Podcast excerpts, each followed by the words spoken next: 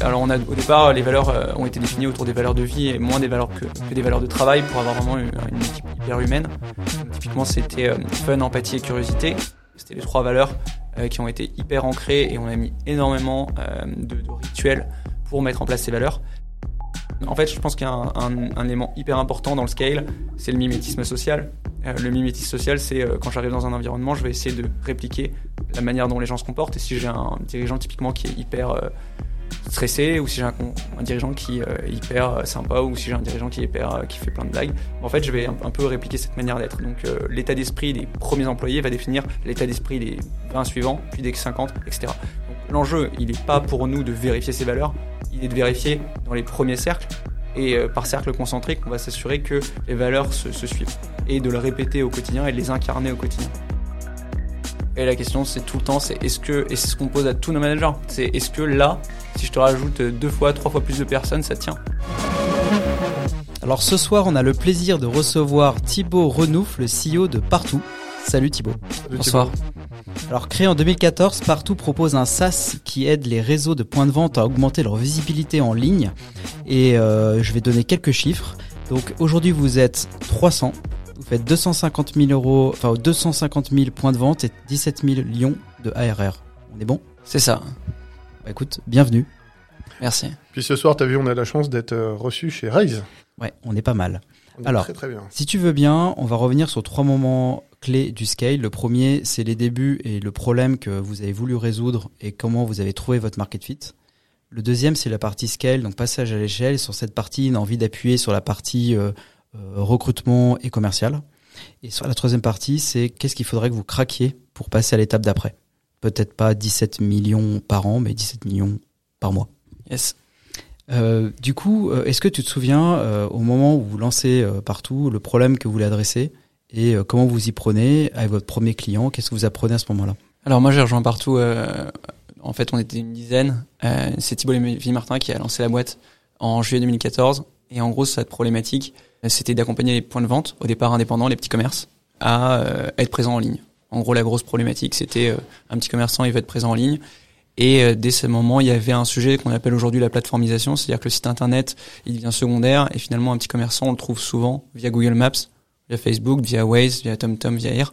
Et donc, une des problématiques qui a émergé, c'est comment un petit commerçant peut mettre à jour ces informations de manière automatisée, simplifiée, et en fait euh, avoir une présence digitale, ce qui est devenu maintenant un, impondérable euh, pour faire du business. Donc en fait, en 2014, c'est une tannée de faire ça. Bah, T'avais déjà les pages jaunes à l'époque, mais euh, Ouais. en gros, tu les as attaqués sur un autre métier que leur. Oui, ils étaient encore sur le site web et toi, tu bouges sur le côté plateforme. Exactement. Et, euh, et donc Thibaut a fait pas mal de démarchages euh, de, de commerçants indépendants, et en fait on s'est rendu compte qu'au prix auquel on vendait, on était euh, trop cher par rapport au coût d'acquisition que ça représentait.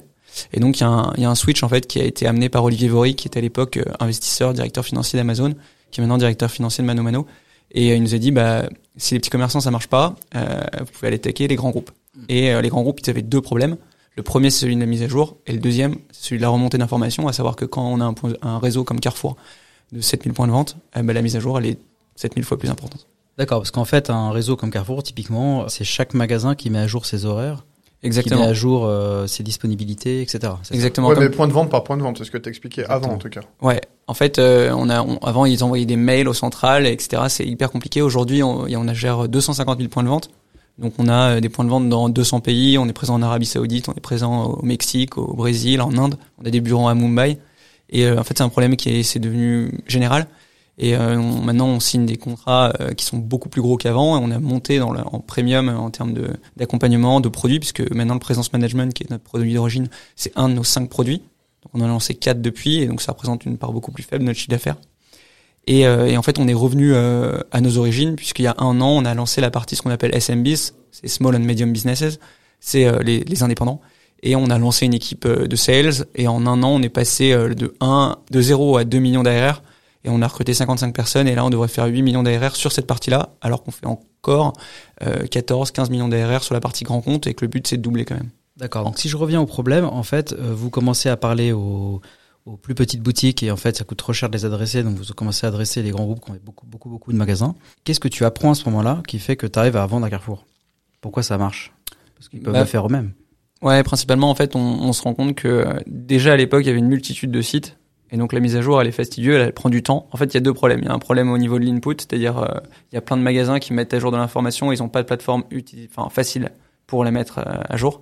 Et de l'autre côté, il y a plein de sites. Alors à l'époque, c'est un peu différent. Il y a le 118 000, 118 712, euh, l'annuaire de la Poste, etc., qui étaient des sites importants. Et depuis, il y a énormément de sites qui sont créés, euh, qui sont euh, Waze, que sont à l'époque, il y avait quasiment pas Google Maps.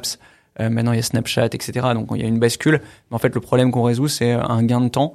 Et en fait, c'est pas vraiment ce qu'on vend euh, à Carrefour. En fait, nous, ce qu'on va faire, c'est de l'optimisation, c'est du SEO. En gros, si tu tapes euh, supermarché sur Internet, l'enjeu de Carrefour, c'est de remonter en première position dans les trois résultats qui s'appellent le local pack sur Google My Business. Et nous, c'est ce qu'on va vendre. C'est-à-dire, nos fiches, elles sont vues 40 milliards de fois par an.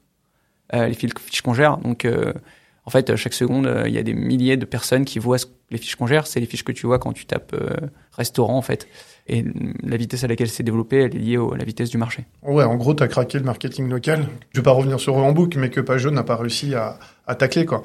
Exactement. Et, euh, après, ce qui est intéressant, c'est de créer une, suite de produits qui répond à tous ces sujets-là, notamment sur la partie avis, sur la partie message maintenant, sur la partie social posting, euh, sur la partie, collecte d'avis, etc. Et donc maintenant, on a une suite qui permet juste plus largement autour de la visibilité, mais plus largement de rapprocher les enseignes des clients. D'accord. Et du coup, euh, qu'est-ce que vous avez compris euh, justement sur euh, de mieux que les autres à ce moment-là pour craquer la visibilité de l'enseigne quand tu tapes boutique X? Alors il y a plein de trucs qu'on a craqué, mais je pense qu'il y, y, a des choses sur lesquelles on a on a investi. Le, premier c'est avoir un discours simple et efficace, et donc tout c'est tout le sujet, je pense d'aujourd'hui de la partie scale, de faire les choses de manière plus efficace avec un discours simple qui est hyper important sur ce sujet. le deuxième qu'on a qu'on a boosté. Je reviens juste sur la notion de discours simple. C'est-à-dire que quand tu parlais à des commerçants ou ces gens-là, tu as évité tout ce qui est jargon un peu euh, technique comme on a dans les startups pour juste expliquer très simplement les choses. Ouais, de manière générale, euh, une de nos, six valeurs, c'est la simplicité et euh, ça se joue à la fois dans le discours, comme tu le disais, mais aussi, mais aussi dans le produit, dans la technologie, parce qu'en fait, nous, nos utilisateurs finaux, c'est le responsable d'un point de vente Etam, une pharmacie indépendante Gifar ou n'importe quel point de vente indépendant. Donc, ce qu'il faut craquer, c'est de faire quelque chose de très très simple et de l'accompagner, de faire de l'accompagnement. Je pense que le service client, c'est clé, euh, l'accompagnement, et, euh, et, je pense que des sociétés qui étaient euh, très en place avaient un peu désinvesti sur la partie accompagnement pour justement essayer de scaler. Et je pense que l'erreur à pas faire quand on scale, c'est de, de lésiner sur l'accompagnement. D'accord. En tout cas, on vient sur le premier point, simplicité. Ouais. Sur toute la chaîne du process. Exactement. Et technologiquement parlant, parce que même si tu arrives à bien vendre les choses à ton client, qu'est-ce que vous faisiez qui faisait qu'il il venait on top des recherches? Technologiquement parlant, en fait, ce qu'on va, ce qu'on va faire, c'est que en diffusant euh, sur un large euh, scope, on va pouvoir augmenter euh, le SEO local. Ensuite, quand on va collecter des avis, plus tu as d'avis, plus tu remontes, plus tu réponds à tes avis, plus tu remontes. Donc, il y a tout un, en fait, on, rentre dans un cercle vertueux. Tu vois, si tu tapes coiffeur Limoges ou coiffeur Nice, en fait, pour être en première position, tu vas voir, c'est les avis, c'est les points de vente qui ont le plus d'avis, c'est les points de vente qui ont le plus de photos, c'est les points de vente qui ont qui mettent à jour leurs horaires. Il faut imaginer que pendant notamment le Covid, 85% des points de vente au UK euh, sur Google étaient faux, c'est-à-dire qu'il y avait au moins une erreur. Donc euh, nous, on a l'image de, sites euh, sur lesquels on va chercher nos données, où les informations sont à jour, mais en fait c'est un énorme pain à la fois des petits commerçants et des grands comptes de mettre à jour cette donnée. D'accord, donc toi tu leur apportes facilité de mettre une photo, des horaires à jour, des bons mots-clés sur l'enseigne avec des avis, ce qui fait que comme tu développes ça à fond, bah, ils sont premiers et ça s'enrichit énormément et c'est ta solution en fait. Mais tu as dû les éduquer d'ailleurs même juste à, faire ça. Ouais, bien sûr. Alors, bah, on, a toute une partie customer success euh, qui est hyper clé dans la manière dont on approche nos clients. Euh, et clairement, c'est euh, c'est l'équipe qui va permettre de favoriser l'utilisation. et après, on a une équipe support. Aujourd'hui, être une soixantaine de personnes dans différentes langues. Et dès qu'ils ont une question, comment je réponds, il y a un avis d'un concurrent, un avis insultant, etc. On va les accompagner dans la suppression de cet avis, etc. D'accord. Il y, a des avis un peu rigolos que tu as vu passer? Je pense qu'on a 30 millions, 50 millions d'avis euh, dans notre base, donc tu tapes à peu près n'importe quel mot dans, notre moteur de recherche et tu as tous les avis qui sortent. Donc euh, tu peux. Ok. Euh, sur, euh, tu disais quelque chose d'intéressant qu'on préparait, c'est au début vous avez adressé les petits et c'était pas facile de les adresser, c'était trop cher et ensuite vous avez tapé les grandes enseignes et du coup vous avez eu, vous avez pu développer un produit et avoir des moyens et du coup vous êtes revenu ensuite sur les petits. C'est ça Exactement. En fait, un de tes conseils, ça serait euh, commencer peut-être euh, sur les grosses enseignes pour redescendre. Euh. Une de tes premières tactiques, c'est quand même d'avoir été direct sur les grands comptes. Alors, je pense pas qu'il y a de, enfin, je pense pas que ce soit là une stratégie, ce soit soit d'aller sur les petits comptes, soit d'aller sur les grands comptes. Donc, je pense qu'il y a beaucoup de sociétés qui euh, qui commencent euh, par les petits comptes et qui remontent la chaîne de valeur en allant sur les grands comptes. Nous, la raison pour laquelle on a un peu arrêté sur la partie petits comptes, c'est que euh, notre produit il était très simple et très peu cher. Et pour attaquer un marché petit compte, il faut, il y a un coût d'acquisition qui est élevé. Et donc, en fait, on a directement pivoté très rapidement sur la partie grand compte où, en fait, le panier moyen va permettre de, supporter les coûts d'acquisition. Et je dis pas qu'il faut commencer par l'un ou par l'autre, mais ce qui est sûr, c'est qu'au départ, il faut rester focus. C'est-à-dire que nous, au départ, on est resté entre les 50 points de vente à 300 points de vente euh, pour des paniers moyens autour de 25 000 euros, 30 000 euros. Aujourd'hui, euh, on, on a remonté la chaîne de valeur sur des deals internationaux avec des appels d'offres, etc., qui peuvent monter jusqu'à 300, 400 000 euros. Et euh, dans, dans l'autre sens, on a descendu sur les petits commerçants qui font 600 euros. Donc euh, c'est pas euh, la, stratégie. Enfin, le conseil, il est pas euh, de de commencer par l'un ou par l'autre. Il est vraiment de se dire, ok, je commence par là où j'apporte le plus de valeur. Et quand j'ai craqué une partie, j'essaie soit de remonter dans un sens, soit remonter, de descendre dans l'autre en termes de taille de compte. Mais en tout cas, j'essaie de m'étendre. Et nous, on, ce qu'on a fait, c'est qu'on a fait une triple triple évolution. La première, c'est une évolution produit. On a on avait un produit, on en a cinq aujourd'hui, et on va continuer à en rajouter pour faire de l'upsell. Euh, on a descendu et on est monté euh, la chaîne de valeur dans la taille de compte. Et le troisième, c'est qu'on est parti à l'international hyper tôt, puisqu'on a ouvert Barcelone euh, en 2015, quoi, il y a un, an, après. ensuite, on a ouvert l'Italie, puis on a ouvert plein d'autres pays. Et donc, en fait, on a fait trois axes qui nous ont permis d'atteindre les objectifs. Peut-être qu'on peut faire un focus justement sur le process de vente grand compte, comment tu t'y es pris, ce que tu as dû craquer pour euh, apprendre à vendre à ces, personnes-là? Parce qu'on sait que c'est des process un peu compliqués, c'est des cycles de vente qui sont hyper longs. Et ce que tu nous as expliqué, c'est que toi, tu as réussi à réduire ça de manière exponentielle et, quasiment euh, aller ultra vite pour euh, dealer des grands comptes. Ouais, en fait, on a, je pense qu'on a pris une approche assez, assez à la fois assez classique mais assez méthodique, c'est-à-dire que ce qu'on a, ce qu'on s'est dit, c'est que il y a beaucoup de gens qui passent beaucoup, de temps à essayer de, définir leur stratégie, euh, etc. Nous, ce qu'on s'est dit, c'est il y a une méthode qui marche bien, c'est on a un produit qui est intéressant, qui est simple, on l'explique simplement, on prend des rendez-vous. Donc en fait, on s'est fixé comme objectif des rendez-vous et toute la boîte était orientée vers les ventes. C'est-à-dire que moi, je suis arrivé en tant que directeur des opérations, directeur financier. Mes six premiers mois, j'ai fait de la vente, alors que j'allais pas forcément faire de la vente. Et ensuite, je suis passé euh, co-CEO avec Thibault Lévy-Martin pour euh, ce qui est la boîte. C'est-à-dire que même aujourd'hui encore, je fais de la vente. Donc le premier sujet, c'est d'avoir un ADN sales au sein de la boîte euh, et, de, et que tout le monde y participe. C'est le premier point. Ensuite. quoi l'indicateur? C'est un nombre de rendez-vous? Ouais, ce qu'on faisait, c'était le nombre de M1. On avait 5 M1 à prendre par M1, c'est Meeting One. Et on avait 5 M1 à prendre par personne. Et, en par, semaine, par semaine, ça? Par semaine, ouais. Et en fait, on, on a toujours été, même dans l'approche des KPI, on était très simple. Et au fur et à mesure, on a complexifié, on a apporté une deuxième valeur de partout, c'est la curiosité. Donc euh, on a apporté beaucoup de, de stratégie euh, et, euh, d'intelligence derrière le process commercial avec beaucoup de phases de découverte, des, des, des, approches qui sont autour du consultative selling, c'est-à-dire essayer de comprendre et d'être plus sous position consultant plutôt que de faire ce qu'on appelle le hard selling, qui est notre méthode, qui était plutôt à l'ancienne, ce que faisait notamment notre page jaune.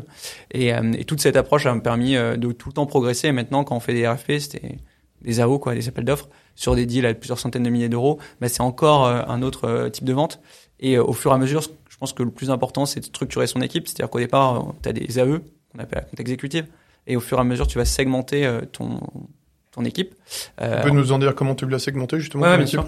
Euh, la première partie, c'est sur la prise de rendez-vous. Donc, il y a des BDR, SDR. Je sais pas si euh, c'est toute la partie prise de rendez-vous. Ensuite, ça veut dire qu'on va séparer la prise de rendez-vous et le closing. Euh, ensuite, on va rajouter, par exemple, pour les grands comptes, on va rajouter ce qu'on appelle des pre-sales, qui vont être plus techniques, qui vont répondre aux appels d'offres avec un peu une compétence légale et pricing. Et on va aussi apporter euh, d'autres types de sales qui sont les CAM, qui est compte manager, qui vont être en charge de l'upsell. Donc ça, euh, toutes ces évolutions, elles, elles, ont progressivement, euh, elles sont progressivement apparues chez partout. Donc je reviens juste là-dessus. Donc déjà juste sur un appel d'offres grand compte, enfin quand t'as déjà trois personnes qui interviennent dans le process commercial. Ouais. Ouais, ouais. Il y a la prise de rendez-vous, ensuite il y a la vente et, euh, et qui accompagne la vente, il y a quelqu'un en plus. Ouais, déjà, déjà rien que ça, c'est hyper segmenté et très très bien organisé. Ou dans d'autres boîtes, euh, en vérité, le business développeur finalement il fait tout quoi. C'est le couteau ouais, euh, mais en fait ça dépend de la taille de, du compte. Si vous avez un compte à 200 000 euros, il faut segmenter la vente, il faut qu'il y ait plusieurs expertises. C'est pas, enfin c'est pas facile d'être tout seul, surtout qu'en face il y a souvent 5-6 personnes. Par contre, sur la partie ce qu'on appelle nous SMBs, c'est euh, de la vente directe, c'est de la vente au téléphone one shot 60% euh, euh, premier coup de téléphone à 600 euros. Quel, en fait, quel intérêt de découper, tu penses C'est une merde? C'est parce que les compétences sont pas les mêmes?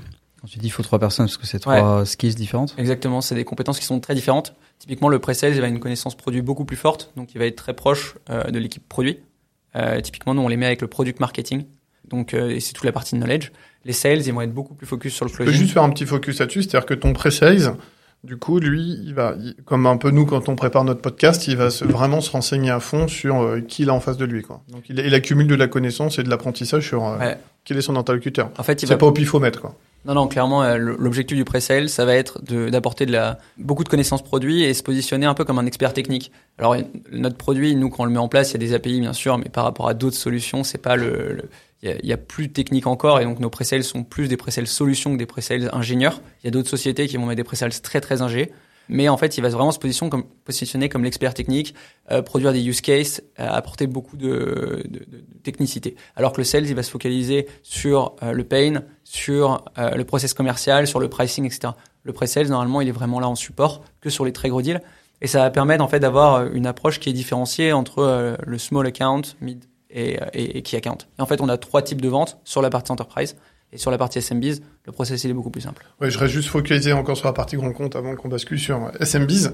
Mais en tout cas, ouais, donc c'est ultra segmenté, bien organisé. Il n'y a rien qui est laissé au hasard et chacun a son rôle et il va pas mordre sur celui qui est en charge de closer à la fin. Ouais, ouais, clairement. Et, et après, euh, je pense que ce qui est important, c'est de tout. Enfin, ça, je prends l'exemple des sales, mais, euh, mais de manière générale, tout- toutes les, les équipes euh, sont censées travailler main dans la main. C'est, je pense, le principal en- en- enjeu du scale, c'est euh, c'est l'organisation. Et typiquement, on va avoir des équipes marketing qui ont utilisé du marketing automation pour euh, pour faire euh, monter les points euh, des prospects. Quand je clique ou je réponds à un mail, etc., j'augmente le nombre de points. Puis le BDR, il reçoit une notif qui lui dit ah bah, c'est le bon moment d'appeler.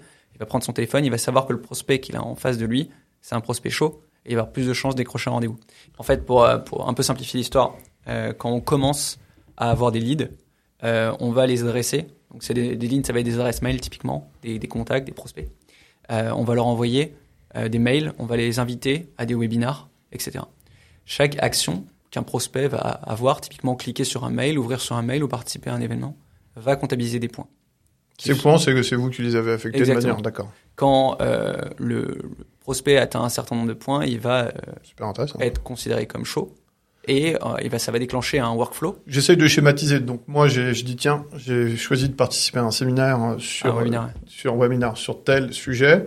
Et en plus, j'ai cliqué dans un mail. Toi, derrière, tu es en train de, de me scorer quelque part. Euh, mais de manière très simple, hein, c'est pas Ouais. du scoring. Oui, oui, euh, j'imagine. C'est pas un algorithme. euh, Non, non, c'est euh, c'est très très simple. C'est juste euh, plutôt que d'appeler des prospects qui sont complètement froids. Euh, L'idée, c'est d'avoir un workflow qui automatiquement le, le, le SDR ou le BDR qui reçoit le mail, en fait, il reçoit un mail qui lui dit euh, voilà, ton prospect est potentiellement intéressé puisqu'il a bon, eu des signaux euh, d'intérêt. Donc là, c'est la deuxième étape, c'est euh, la prise de rendez-vous. Donc cette prise de rendez-vous, elle va tout bonnement consister euh, en un appel euh, de cette personne en disant voilà, euh, est-ce que vous seriez intéressé? Ah ben c'est marrant parce que justement, je regardais votre mail hier et je me dis que ce serait bien que vous m'appeliez. Et ensuite, dans une troisième étape, là, il y a la partie closing. Sur cette partie closing, il y a deux, deux cas. Soit le compte est simple et un compte qui est mid-market, donc plutôt euh, une valeur, je vais pas dire modeste, mais plusieurs dizaines de milliers d'euros. Et dans ce cas, le sales, il va tout seul. Et si jamais, sales à compte exécutif, et si jamais le compte est plus complexe, il y a un pré-sales qui, lui, va être l'expert technique, qui va venir l'aider pour euh, être deux sur le compte et apporter plus d'intelligence commune, plus d'expertise et pouvoir euh, spécifier euh, le- la mise en place du produit en répondant encore plus en détail aux besoins du client.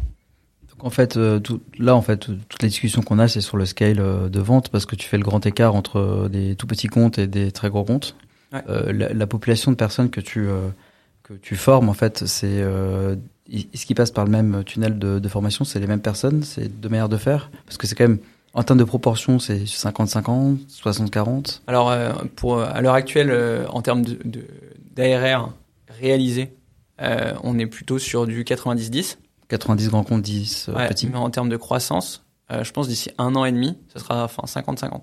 Donc on a une Donc, croissance ça va très, très vite, forte ouais. sur les petits commerçants. En fait, euh, il faut savoir que les petits commerçants, donc c'est plus dur à craquer, mais une fois que c'est craqué, c'est assez mathématique. C'est-à-dire que euh, c'est nombre d'appels, nombre de présents, enfin nombre de, de leads, et euh, donc en fait euh, un sales en plus est beaucoup plus prédictible. Nous, ce qu'on appelle forecast, un, on forecast un sales en fonction de la- à quel point on peut prévoir combien il va faire de chiffres. Et euh, sur du grand compte, c'est beaucoup plus compliqué parce que vous pouvez travailler un compte pendant 9 mois pour signer 200 000 euros, alors que du petit commerçant, vous signez un deal à 600 euros tous les jours. Tous les jours. Ouais, t'as un tacta, un rythme, c'est comme un tempo. Exactement. Et du coup, vous avez un directeur commercial, euh, enfin un directeur des ventes On a deux directeurs commerciaux. Donc c'est deux Euh, personnes différentes qui donc, gèrent le. D'accord, c'est exactement. comme Un ça grand compte, je suppose, et un SMB. Exactement. Et, euh, et d'ailleurs, euh, tu parlais de l'onboarding. En fait, notre, for- notre formation, on a, on a des, une formation générale qui consiste à une présentation du produit, de la vision, de l'entreprise, des valeurs, etc. Euh, un discours notamment de Thibault Lévy-Martin, le fondateur, et moi, co-CEO avec lui, qui suis tout sur la partie scale. Et euh, bien sûr, euh, du DRH, etc. Et ensuite, ils rentrent dans des parcours de formation qui vont être spécifiques. Typiquement, en fonction de la complexité de la vente, le parcours de formation va être plus ou moins long. Un sales euh, SMBs, sa formation, il peut signer au bout d'une semaine, de deux semaines. Un sales enterprise, il va signer au bout de trois mois. Le cycle de vente, la complexité et, euh, va, complètement changer euh, la manière dont on forme les gens. Et bien sûr, euh, combien de temps ils vont avoir cette phase de ramp-up. Ok, c'est intéressant parce que ça me fait penser, je vois Cyril qui est en face là sur Rocket School et qui forme beaucoup d'SDR. Et euh, effectivement, tu essaies d'avoir les deux mondes dans ta boîte euh, et c'est pas toujours le cas. Dans les sociétés, on, souvent on fait des choix et je trouve ça intéressant ta manière de scaler cette partie-là. J'ai une question, c'est que vous étiez combien il y a 12 mois, enfin il y a un an? Euh, il y a un an, on était euh, 150, je pense. Et encore un, il y a un an? Je sais qu'au au moment où il y a eu le Covid, on était 70 et là, on est 320. D'accord. Et du coup, il y a un énorme enjeu d'onboarding pour pas que tout explose. Ouais, je pense sûr. que la question qu'on se pose tous, c'est euh, enfin, euh, comment, ça se, comment ça se fait que tu arrives encore à dormir et que tu as, bonne mine. Donc, euh, je pense qu'il y a un Bah, enjeu. qui était un peu fatigué quand même. Qui est un peu fatigué. Mais il y a cette idée de l'onboarding que j'aimerais bien creuser avec toi, c'est euh, effectivement comment tu fais pour transmettre à la fois l'ADN de la boîte, parce que souvent euh, ça peut exploser et on perd, on perd pied, c'est ce qu'on observe dans les discussions qu'on peut avoir autour de nous, et comment tu transmets euh, les savoir-faire. Ouais. Alors il y a pas mal de choses euh, autour de l'onboarding. Ce qui est, ce qui est intéressant, enfin, ce qu'on a, le choix qu'on a fait, euh, déjà de jamais lever en equity, et on a pris de la dette, on a pris 15 millions de dettes pour arriver à 17 millions d'ARR. Ça nous a poussé à avoir une croissance qui est soutenue, mais pas délirante. On n'a jamais fait plus que x2. Euh, et donc, euh, Vraiment, c'est pas ambitieux, quoi. Enfin, on Ouais, est mais où, là c'est- on est on se casse. Si tu, si tu commences à 10, ça veut dire que l'année 2, t'es 20, puis l'année 3, t'es 40, puis l'année 4, t'es 80, puis t'es 160, puis t'es 320. Et en fait, euh, ça, ça va te permettre de- d'avoir des gens, tu vois, sur les 15 personnes qui sont arrivées chez partout, il y en a encore 10 qui sont là. Donc les valeurs originelles de la boîte, elles ont perduré. Euh, et en fait, Tu peux dire quelques mots d'ailleurs sur les valeurs de la boîte, comment vous les avez définies ou quelles ouais, bien sûr. Alors, dans euh, les grandes lignes donc, euh, alors on a au départ les valeurs euh, ont été définies autour des valeurs de vie et moins des valeurs que, que des valeurs de travail pour avoir vraiment une, une équipe hyper humaine. Donc typiquement c'était fun, empathie et curiosité. C'était les trois valeurs qui ont été hyper ancrées et on a mis énormément de, de rituels pour mettre en place ces valeurs. Puis il y a un an on a ajouté trois valeurs qui sont de plus en plus prégnantes au, au sein de partout, qui sont high standard, euh, simplicité euh, et la troisième. le premier c'était, excuse-moi High standard, euh, c'est simplicité, high standard et impact, qui sont les trois valeurs euh, en plus. Euh, impact autour euh, notamment euh, de l'écologie, euh, qui était un des sujets qui remontait beaucoup par les employés et qui touche beaucoup Thibaut et moi. Euh, high standard, c'était euh, aussi pour scaler et euh, simplicité, c'était autour de notre produit et du discours quand on a commencé à vraiment s'attaquer de plus en plus aux petits commerçants. Et euh, maintenant, on a six valeurs euh, qui sont connues par tous les employés euh, par cœur, qui sont répétées tous les jours et qui sont hyper fortes au sein de la boîte et qui construisent notre culture de manière assez marquée. Et ces valeurs, elles sont poussées à chaque employé quand ils arrivent. On, on recrute sur ces valeurs. C'est-à-dire que c'est quelqu'un qui est pas curieux, quelqu'un qui est pas empathique, qui est pas fun, qui qui cherche pas à avoir l'impact, qui est pas touché par ses causes, on va pas le recruter. Et, euh, et c'est- Ça se traduit comment? C'est dans les grilles d'entretien c'est très simple. Si euh, te demande euh, est-ce- qu'est-ce que tu as regardé euh, avant de venir en entretien sur la boîte et que tu me dis j'ai pas regardé tant de choses ou finalement je le sens, bah t'es pas curieux. Si je sens pas que je pourrais bien m'entendre avec toi et qu'on pourrait un peu rigoler au travail, bah t'es pas fun. Et euh, si jamais tu critiques ton ancien employeur, t'es pas empathique. Et du coup, quand tu dis je, c'est parce que tu vois tous les gens que tu recrutes? Non, non. on, a, on recrute euh, 30 personnes par mois et chaque personne, on rencontre au moins 10 entretiens. Donc euh, ça fait 300 entre- 300 entretiens par mois, ça ferait euh, 15 entretiens par jour. Donc je, c'est au nom de partout. Euh, clairement, en fait, euh, à partir, en fait, je pense qu'il y a un, élément hyper important dans le scale, c'est le mimétisme social. Euh, le mimétisme social, c'est quand j'arrive dans un environnement, je vais essayer de répliquer la manière dont les gens se comportent. Et si j'ai un dirigeant typiquement qui est hyper stressé, ou si j'ai un, dirigeant qui est hyper sympa, ou si j'ai un dirigeant qui est hyper, qui fait plein de blagues, en fait, je vais un, peu répliquer cette manière d'être. Donc, l'état d'esprit des premiers employés va définir l'état d'esprit des 20 suivants, puis des 50, etc. Donc, l'enjeu, il n'est pas pour nous de vérifier ces valeurs, il est de vérifier dans les premiers cercles. Et euh, par cercle concentrique, on va s'assurer que les valeurs se, suivent. Et de le répéter au quotidien et de les incarner au quotidien. D'accord. Et du coup, donc euh, un des éléments, du coup, c'est la transmission des valeurs euh, au niveau de l'arrivée, enfin au niveau du recrutement et de l'arrivée par, par toi et ton associé. Euh, Est-ce qu'il y a d'autres éléments clés euh, de l'onboarding que vous avez dû changer pour euh, arriver à onboarder Vous onboardez combien de gens par, par, par semaine maintenant? Enfin, c'est énorme. Euh, une dizaine. Ouais, 10 personnes par semaine. Donc ça, est-ce que vous avez changé des choses Très concrètement, à quoi ça ressemble? Bah, il y a Parce que Je pense que Ah, tout bah, les gens qui nous process. écoutent se posent vraiment la question. Je pense Bon, on a que qu'à faire le process. Imagine, euh, je match avec les valeurs de partout, j'arrive, qu'est-ce qui se passe? C'était pas très fun, mais bon. Déjà, Attends, déjà euh, avant que tu arrives, on a beaucoup travaillé sur l'employee value proposition. Donc, normalement, tu es au courant de toutes les choses. Euh, pourquoi tu rejoins cette boîte? Donc, euh, toutes les activités, toutes les valeurs, comment on réfléchit, comment on fonctionne. Ça se passe comment? C'est un entretien C'est un guide Non, en fait, euh, au fur et à mesure de l'entretien, on va envoyer plusieurs documents. Donc, t'imagines ton premier entretien, on va t'envoyer à la fin un premier document, puis ton deuxième, on va t'envoyer un deuxième, puis un troisième, et à chaque fois, tu vas découvrir la boîte au fur et à mesure. En fait, nous, on découvre, mais tu nous découvres en parallèle. C'est-à-dire que toute la partie humaine euh, et comment on fait nos valeurs, tu as un doc de 10 pages que tu vas recevoir après ton deuxième entretien. Puis ensuite, on va te donner euh, notre chiffre d'affaires, enfin toute une presse qui va euh, expliquer comment on fonctionne, nos process de vente, etc. Euh, Donc ça, euh, c'est dès les entretiens. dès les entretiens. C'est- c'est- Ok, c'est super original, je trouve. C'est vachement impressionnant. Ouais, Bah- donc tu donnes déjà du contenu, tu racontes déjà l'histoire de la boîte alors que t'as pas encore mis un pied dedans. quoi. Bah, c'est hyper important pour Ouais. permettre aux gens de faire leur choix, euh, de venir ou pas. Parce que typiquement, euh, quand on explique, enfin, il y a plein d'éléments qui vont aussi. euh, c'était quelque chose dont on parlait, c'est-à-dire que comment faire euh, quand euh, une boîte euh, qui fait notre revenu, elle lève 200 millions, alors que nous, on a levé de la dette en 15, à 15 millions. Euh, et euh, en fait, nous, ce qu'on propose, c'est un environnement de travail qui, euh, même parfois, enfin, typiquement, euh, nous, les employés, ils partent à 18, 19 heures. Euh, Il y a certaines boîtes où ils partent à minuit. Euh, en fait, le cadre de travail doit être comparable. Et donc, c'est important d'expliquer aux gens, en fait, dans quoi ils s'engagent. Euh, et je pense que c'est très différent de rentrer dans certaines boîtes en ce moment et de rentrer euh, chez partout. Ok. Et, euh, et du coup, effectivement, on a parlé de, de cette- recrutement, de cette, cette phase de process très claire où tu envoies des documents, tu fais découvrir la boîte. Ça, c'est un Ouais. des secrets. Et après, dans l'onboarding, euh, il y a plein de challenges. Donc, en fait, euh, déjà, tu as, 500 articles qui sont rédigés et on a une énorme knowledge base. On Ouais, a- même le média, il est dingue.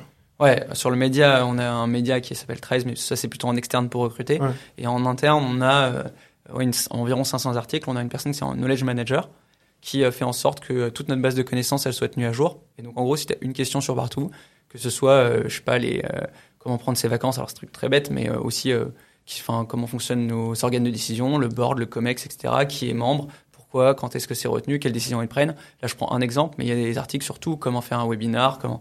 Et en fait, euh, donc, quand tu arrives chez Partout, tu as, des, chaque jour, tu as des articles à lire, tu as des, des formations euh, en fonction de ton poste, et en fait, tu as un onboarding euh, qui, qui coule.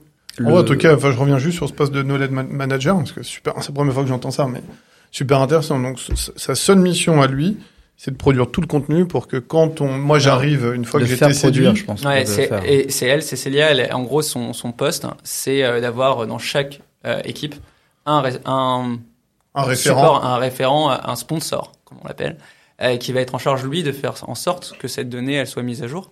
Euh, et ensuite, il y a une deuxième partie, qui est la partie enablement. Donc, knowledge, c'est structurer la donnée, enablement, c'est la restituer. Et pour restituer la donnée, tu vas utiliser un LMS, un Learning Man- Management Platform un système. Et vous utilisez quoi, vous, chez vous? Alors, on est chez les Sunly et on teste 360 Learning. Vive la France. D'accord. Donc, donc, sur 360 Learning, tu auras les savoirs qui seront diffusés. Pour l'instant, on fait un test, mais ouais, Euh, l'idée, euh, en l'idée, c'était une plateforme où tu mets tous les savoirs et euh, Ah. qui sont extraits par euh, Alors, les gens qui savent faire. Ouais, il y a, y y deux manières de, de proposer de la, de la connaissance. Soit du- tu fais de la recherche proactive et dans ce cas tu vas avoir un article, soit tu cherches vraiment à ce qu'elle soit retenue et dans ce cas tu vas faire des parcours de formation. Et dans un parcours de formation, tu vas inclure, enfin tu vois, tu vas avoir de l'interaction, tu vas cliquer, tu vas dérouler des textes, etc. Donc c'est deux choses. Enablement c'est vraiment pour passer la connaissance et knowledge c'est pour la centraliser. Et, euh, et de plus en plus de sociétés vont travailler sur ça parce que dans un onboarding, tu peux pas répondre à toutes les questions. Donc on fait des onboarding euh, et, et là je parle pas des sujets euh, de langue, qui, puisque qu'on a des gens qui parlent hindou, euh, français, italien, espagnol, portugais, etc. On peut switcher, hein, tu nous dis. moi je ne parle pas espagnol ni italien, donc c'est pas facile. Alors, je trouve c'est super intéressant et euh, moi, la question que j'ai, c'est euh, des difficultés, je trouve, c'est euh, d'avoir la disponibilité des gens qui savent faire des gestes euh, compliqués et de arriver à leur faire prendre conscience de savoir ce qu'ils savent faire et les restituer dans un standard compréhensible de l'extérieur. Comment tu arrives à craquer ça? Bah, je pense que c'est avant tout une histoire d'exemplarité managériale, de se dire, euh, de toute façon, il n'y a pas vraiment le choix en fait. Donc, euh, c'est-à-dire, ça se traduit fait, comment Ça se traduit assez simplement, c'est-à-dire qu'un manager qui va répéter la même chose euh, quatre fois à un moment, il va se dire, c'est peut-être bien que je l'écrive. Et d'ailleurs, Michel, le manager à côté, il l'a déjà écrit depuis un an et il se prend pas la tête à tout le répéter. Et il va en fait passer sur la phase qu'on appelle de questions. Enfin, il va vraiment, il y a, il y a des, je pense qu'il y a des choses qui s'apprennent en lisant, il y a des choses qui s'apprennent en interagissant, il y a des choses qui s'apprennent en écoutant. Et en fait, il faut identifier chaque partie de ce que tu veux transmettre euh, typiquement, euh, moi j'avais une présentation qui durait une heure et demie euh, sur plein d'informations, typiquement l'organigramme. Et au départ, je me disais, bon ben voilà, je présente l'organigramme, j'explique chaque équipe. Ça prenait 15 minutes. On a un nouveau DRH qui est arrivé. Il, m'a dit, mais Thibaut, en fait, les gens, ils vont pas retenir s'ils sont 30 en face de toi. Et ce sera toujours les mêmes qui poseraient des questions. Donc maintenant, j'ai un atelier où je vais demander aux employés de redessiner l'organisation et on va prendre chaque équipe, on va dire ok, à votre avis, il y a qui dans cette équipe? Qu'est-ce qu'ils font? Ok. Et de plus, et pareil pour les valeurs, pareil pour chaque chose. Donc maintenant, on essaie d'être. Tu les impliques. Ouais, faut. les engages. C'est hyper. Euh, c'est beaucoup plus prenant. Et puis ensuite, je leur dis bon ben voilà, c'est quoi selon vous euh, On doit faire 100 millions, 120 millions de revenus récurrents euh, fin 2025. C'est quoi les, les, les leviers pour le faire selon vous? Etc etc et, donc, et je pense que ça c'est pas un groupe de promotion d'arrivée ouais tous les mois on a là on avait 34 personnes tu prends ta promo 34 personnes et tu les fais réfléchir sur des sujets pour qu'ils mémorisent et qu'ils ils, adhèrent beaucoup plus à ta vision même si vous avez la réponse quelque part oui, clairement, le but c'est de leur donner la réponse ensuite. Mais typiquement, euh, se poser et dire, OK, on a cinq produits, on fait des groupes de cinq. Ça, je l'ai mis en place, mais très récemment, parce que j'avais une, j'avais une heure et demie, euh, comme vous le voyez, je parle beaucoup, et j'avais une heure et demie où je parlais euh, tout le temps. Et en fait, je me suis, enfin, Hugo, euh, le DRH, m'a dit bah, essaie de faire plus d'interactions. Et donc ça, c'est un premier effort qu'on fait. Mais c'est sûr que plus ça grossit, plus euh, il y a des choses qui changent. Et notre onboarding avant, il y en avait. Enfin moi, l'histoire de l'onboarding, c'est un. J'en avais perdu un deal contre un concurrent allemand. Je lui ai dit ah on a perdu contre lui. Et le dev m'avait dit ouais Thibaut, je sais pas de quoi tu parles. Et donc là on avait, je m'étais dit mais c'est pas possible que un dev qui est là depuis trois ans ne connaisse pas nos concurrents dans les différents pays. Et donc, euh, lançons une académie euh, qui, qui, permet aux gens de se former. Super intéressant. Euh, une dernière question sur l'onboarding, c'est comment tu gères le, le, fait que les choses deviennent obsolètes? Justement, les savoirs deviennent obsolètes et du coup, il faut arriver à les régénérer. Et... C'est pas parce qu'ils sont écrits qu'ils sont là pour toujours. Ouais, c'est tout le rôle du knowledge manager, justement de faire, de prendre la base knowledge avec chaque sponsor tous les, tous les, tous les mois, par exemple. Dire, OK, en fait, là, euh, telle personne est partie, donc tout a changé, ou alors on est ouvert un nouveau pays, tout a changé sur cette partie, et faire travailler les gens. Euh, quand, comme on a 500 articles qui parfois, euh, enfin, comme un playbook sales, le playbook sales, il évolue en fonction des produits, et on a un article de démo pour faire une bonne démo chez partout, mais en fait, si on rajoute un produit, ben, il faut que ça soit mis à jour. Et en fait, c'est plus un ADN complet où on va aussi avoir des gens qui mettent à jour toute la partie produit, ce qu'on appelle les Product Marketing Manager, qui est un poste qui est en croissance. Euh, il y a de plus en plus de produits. Tu peux expliquer son rôle en quelques mots? Alors en fait, lui, il est à la, entre, à la liaison entre le marketing et le produit. Et il va former aussi les sales et il s'occupe de ce qu'on appelle le product launch. C'est-à-dire quand tu lances des nouveaux produits ou de nouvelles fonctionnalités, il va faire en sorte qu'à la fois elles soient communiquées aux clients et aux prospects et que les équipes en interne elles soient formées.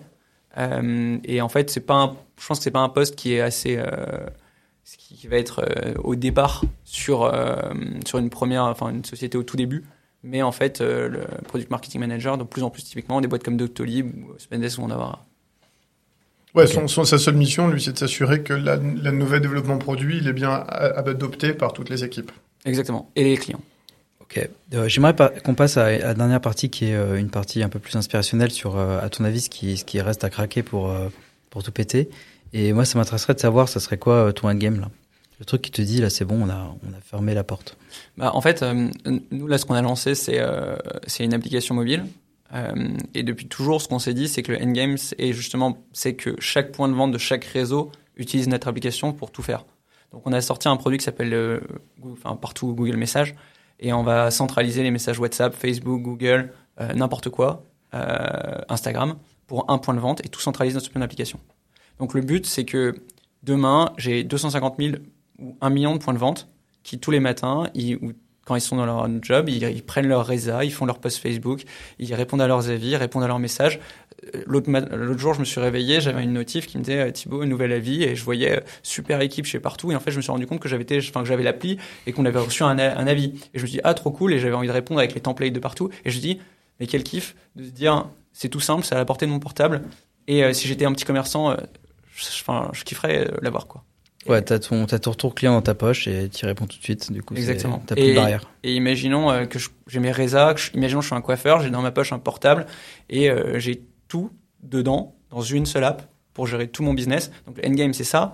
Euh, et c'est ça dans tous les pays, puisque en fait Google My Business, Instagram, Facebook, WhatsApp, Apple, ça existe dans tous les pays sauf la Chine. Quoi. Donc euh, nous, euh, ce, qui, ce que j'aimerais bien, c'est que je croise un commerçant euh, en Arabie Saoudite et ils me disent ah bah, pour gérer tout, tout, moi je l'utilise partout. Ouais, c'est l'ultra simplicité euh, poussée à l'extrême. Ouais. Tu nous- Tu nous redis le slogan de partout, qui est génial. Allez vous faire voir. Voilà. Euh, dernière question, euh, enfin deux dernières questions. Euh, tu, tu, tu vois une personne qui, euh, qui a escalé que tu aimerais bien qu'on invite euh, à ta place euh, dans ce podcast? Euh, alors il y en a plein. Il y a Toinon de, de Walaxy. euh, T'as déjà Ah. fait. déjà, Déjà fait. fait. Ouais. Déjà fait. David de scénario, déjà fait. Voilà. Après ouais, les gens, les, les, les filles de Skello et Emmanuel et Kitri, euh, qui sont top. Euh, et après il y en a plein d'autres. Mais Génial. les frères Manoukian, je sais pas si vous les avez. euh, On Non. les a pas qui ont encore. fait euh, Move One. Euh, mais plein plein de gens euh, top. De toute façon, le- je pense que l'écosystème est, est en ébullition Et il y a énormément de gens euh, qui ont des choses à raconter, je pense. Bon, on va te solliciter là-dessus. Je vais essayer de synthétiser un peu ce qui a été euh, dit. En tout cas, les- l'essence de ton scale, et tu peux me reprendre et commenter. Hein. Euh, je pense qu'il y a deux points clés qu'on a retenus. C'est déjà ton, tout ton process commercial qui est bien organisé et surtout très structuré. C'est ce que j'ai retenu. Il n'y a rien qui est laissé au hasard. Enfin, c'est pas le, le business développeur un peu chien fou euh, qui va taper euh, un peu dans le tas. Moi, ce que j'ai adoré, comment euh, il y a à la fois une démarche un peu scientifique et à la fois tu laisses une part un peu à, l'humain pour qu'il puisse raisonner. Je Ouais, je, pense- je pense que, hum, enfin ça c'est un point hyper important. C'est, je pense dans beaucoup de podcasts, on a l'impression que tout est parfait dans les boîtes qui sont interrogées. Euh, moi, ce que je voudrais absolument euh, garder en tête, c'est que le plus important, c'est de rester curieux et de faire évoluer son process, parce que nous, on se dit aujourd'hui, on a bien évolué par rapport au tout début, mais euh, on est en même temps au tout début de ce qu'on pourrait faire demain. Donc quand je dis, quand je t'entends dire rien n'est laissé au hasard, je me dis waouh, tous les trucs qu'on a, qu'on galère à faire et qui sont pas bien faits. Et, euh, et en fait, ce qui est fou, c'est, euh, c'est qu'il y a pas vraiment de limite euh, dans la manière de faire les choses, surtout. Enfin, là, on doit recruter 250 personnes. Et euh, la question que je me pose, c'est est-ce que dans un an, les process que je me dis, pour lesquels je me dis aujourd'hui, euh, ça tient bien, c'est top. À mon avis, c'est une remise en question tous les ans, parce que euh, quand on sera 1000, 2000, euh, la question c'est, on se dira peut-être, ah bah ce process, dis donc, euh, il, était, il marche plus quoi, il fonctionne non, plus. voilà. Donc euh, il y a vraiment, je pense, cette notion de oui, aujourd'hui, ça marche. Et la question, c'est tout le temps, c'est est-ce que, et c'est ce qu'on pose à tous nos managers, c'est est-ce que là, si je te rajoute deux fois, trois fois plus de personnes, ça tient? Oui, en tout cas déjà tu te poses cette question là pour tous les essayer. jours, ouais. Top.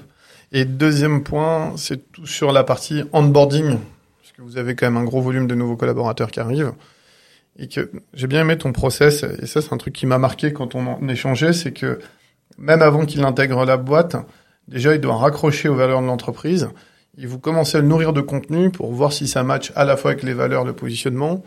Et finalement, quand il arrive dans l'entreprise, il a déjà quelque part été pas préformé, c'est pas le bon mot, mais il a déjà Non, accumulé et- du savoir, il sait où il met les pieds, et il a déjà une vision claire de, de ce qu'il va devoir à faire. Je pense pas y a- t'arrives le jour J et Il y a beaucoup de cooptation aussi. euh, Je pense que c'est un truc qui est hyper important dans les boîtes, euh, c'est d'avoir 20-30% de cooptation. Euh, Il y a des gens euh, qu'on a eu qui venaient euh, typiquement euh, au parteuf, les soirées partout. Et en fait, ils découvrent la société par des amis et en fait, ils ont envie de la rejoindre. Et, et je pense qu'ils connaissent bien partout avant même de postuler. Et ça, c'est un, c'est un plus. Quoi. J'ai euh, j'ai deux questions. J'ai une question un peu sur tes habits. euh, c'est quoi ta, ta routine de progression? C'est Qu'est-ce que tu qu'est-ce que tu mets en place? Est-ce que tu as, quelque chose que tu mets en place tous les jours et qui, qui te fait euh, progresser euh, vachement Euh, bah, écrire.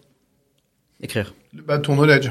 En gros, euh, moi, en fait, chaque jour. Enfin, ouais, t'as une routine d'écriture. euh, J'écris un article toutes les Bah, sur semaines. LinkedIn, c'est une machine. Ouais. hein. Tu fais un article. Voilà, ton secret, c'est un article LinkedIn par jour. Non, en fait, à chaque fois que j'ai un sujet euh, qui, me- qui me tombe dessus, typiquement euh, le pricing, euh, le- je sais pas, une acquisition, euh, le variable des sales, ben, en fait, ce que je vais faire, c'est d'abord, je vais appeler euh, 10 personnes. Je vais passer 20 minutes à parler à 10 personnes. Standard. Ensuite, je vais euh, tout- que des gens qui ont vécu ce que je suis Ouais. en train de vivre. Je vais prendre des notes sur les 10. Ensuite, je vais regarder euh, Harvard Business Review. Puis je vais taper dans Google et je vais lire euh, 30 articles. Tu cherches l'état de l'art, en fait. Et Ouais, ensuite, c'est le standard. quoi. et ensuite, je, je prends, ensuite, je applique ce qui m'a été dit, je note tout, et après, je fais un article qui met 20 minutes à lire, et je le publie sur Tribes. Et, Qui est ton média qu'on n'a pas parlé là, mais qui est ton Ouais. média C'est extra. un peu le Cooper du, euh, du, du modèle Voilà, résumé, euh, bah, typiquement là j'ai lu euh, les, euh, les 120 pages en anglais de The Essential Management et j'en ai fait un article que j'ai résumé en 10 minutes à lire euh, pour tous mes managers et en fait ensuite je me suis dit bah tiens je vais le publier sur Tribe. Waouh, super intéressant. Et sinon, tu as un livre à nous recommander? Alors je lis très peu de livres. Euh, je lis beaucoup d'articles, mais. Thibaut- en fait c'est marrant parce que tout ce que je fais pas, Thibaut le fait et inversement. Mm. Et en gros Thibaut fait beaucoup, euh, lit beaucoup beaucoup de livres. Euh, il, a- il- il m'a demandé de mille fois de lire euh, Spin Selling. Euh, de- et euh, en ce moment, tout le monde lit euh, Trailblazer de Mark Benioff. Euh, il faudrait que je le lise, mais j'ai pas le temps. Mais apparemment, il est très bien. Le- Lequel tu dis? Trailblazer, c'est euh, c'est le l'autobiographie, enfin l'autobiographie, ouais, de Mark Benioff. C'est euh, celui-là qu'on va retenir comme Ouais. recommandation pour nos auditeurs. Mais je l'ai pas lu. Il est très bien apparemment. Écoute, bah euh, merci beaucoup Thibaut, c'était euh, c'était vraiment euh, passionnant, c'est fini pour aujourd'hui. Euh, on le redit à chaque fois, mais n'hésitez pas à nous faire des retours, à suggérer des, des invités à rencontrer, à commenter sur euh, vos meilleures plateformes, surtout euh, euh, Apple Podcast. Et euh, on se retrouve bientôt. euh, Ouais, Non, et puis pour terminer, ce c'est vrai qu'on a eu la chance d'être reçus dans un cadre assez sympa ce soir. Donc on remercie les équipes de Raise Lab qui ont monté un petit studio de podcast en dessous et vraiment stylé. En tout Mm. cas, c'était nouveau venez pour voir, nous. Paris 11e. Puis là, on a tous les copains là qui nous attendent pour l'apéro, donc euh, je pense On que c'est l'heure. Ouais, merci beaucoup Thibaut, Merci. super intéressant. Merci.